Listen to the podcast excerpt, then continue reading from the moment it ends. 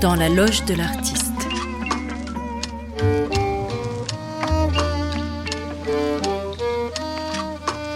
Une émission proposée par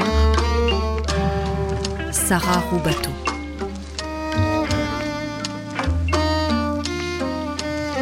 Oh, j'ai un bouton qui vient de tomber. Et t'as pas une épingle?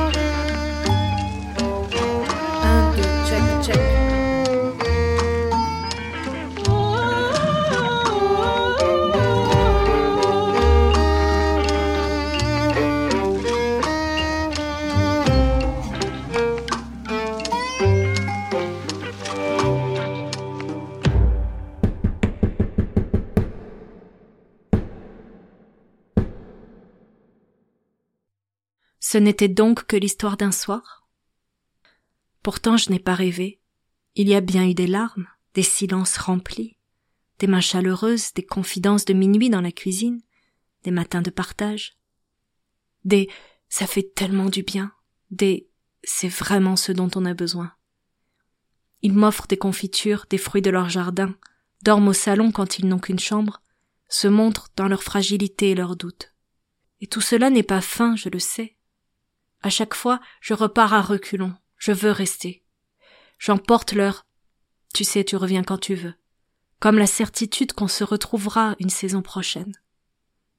Quand quelques mois plus tard je refais un tour dans le coin et que je les invite à d'autres veillées chez d'autres passeurs, quand je refais un tour dans le coin et que je les recontacte, environ une personne sur cinquante me répond. D'autres me disent qu'ils préfèrent inviter un autre artiste. Ce n'était donc que l'histoire d'un soir. Je m'interroge sur ce besoin de variété. Défendre la diversité est l'un des socles de mon travail.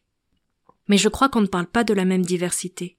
Moi je parle de creuser différentes approches, d'explorer différents langages, de poser différents angles, de travailler différentes matières, d'entretenir différents rapports à chaque nouvelle veillée. Je ne parle pas de faire la même formule avec des personnes différentes. Je ne cherche pas à tourner le plus possible avec l'éternelle formule du spectacle, où un objet est créé que l'artiste présente devant un public silencieux qui applaudit chaque chanson, qui achète l'album et s'en va. Je cherche à creuser une relation avec les gens, à travailler une mise en question. Je veux me faire surprendre par leurs réactions, pouvoir adapter ma proposition, pour répondre au mieux à ce besoin profond qu'ils ne disent même pas.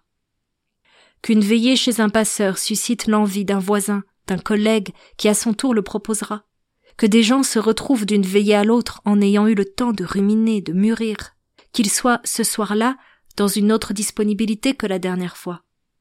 Et qu'on ne me dise pas oui, mais au moins tu sèmes, c'est une petite graine que tu plantes. Semer n'est pas planter une graine et s'en aller. Semer, c'est surveiller si la graine a assez d'eau, assez de soleil, mais pas trop. C'est rester près d'elle et veiller mais je ne peux pas contrôler la manière dont les gens accueillent ce que je leur propose. J'ai fait évoluer la formule de mes veillées pour qu'elle ne laisse aucune place au divertissement et pour que le centre de ces veillées ne soit pas l'auteur qui répond à des questions sur sa démarche et son parcours, mais que ce soit le nous que nous sommes en train de créer. À force d'être élevé dans la profusion de choix, de types de yaourts, de chaînes de télé, de destinations pour les vacances, nous vivons dans l'inquiétude de la monotonie, sans nous rendre compte qu'en passant toujours par-dessus tout, nous restons dans le même rapport aux choses et qu'au final, nous reproduisons le même, croyant varier les expériences. Car la consommation est avant tout un rapport au monde. On peut consommer une balade en forêt comme on consomme un épisode de série. Olivier, le paysan dont j'ai fait le portrait, qui cultive depuis trente ans le même lopin de terre, disait Ici je voyage, je découvre toujours quelque chose. C'est qu'il est dans un autre rapport au monde. Il respire le paysage, il en connaît les évolutions sur des années. Comme les étoiles dans le ciel, un paysage se révèle dans ses détails au fur et à mesure que notre regard s'y installe. On remarque alors que les couleurs, les ombres, la forme des plantes, le relief, les changements d'une saison à l'autre se précisent, et cela nous remplit bien plus que la succession de cartes postales. C'est à ce type de relation que j'aimerais convier les gens. Quand certaines personnes, rares, vont à plusieurs veillées, je les vois faire des liens entre les portraits entendus la première fois et les nouveaux. Ils réentendent un bout qu'ils avaient déjà entendu, et ils comprennent autre chose. Ils ont évolué, et tout résonne différemment. Une phrase est comme un paysage. On peut la retourner des dizaines de fois, la balader dans le temps, elle aura toujours quelque chose de nouveau à nous dire, et parfois elle peut mettre des années avant de nous parler. Je propose souvent d'enchaîner deux veillées au même endroit, mais c'est toujours trop. Deux soirées en dehors de la routine, deux soirées arrachées au tourbillon des urgences. C'est beaucoup trop. Pourtant je sais que toute expérience poussée loin et menée de façon entière, que ce soit un stage de méditation, de musique, un voyage ou une veillée, marquera bien plus que d'enchaîner un petit atelier de chaque activité.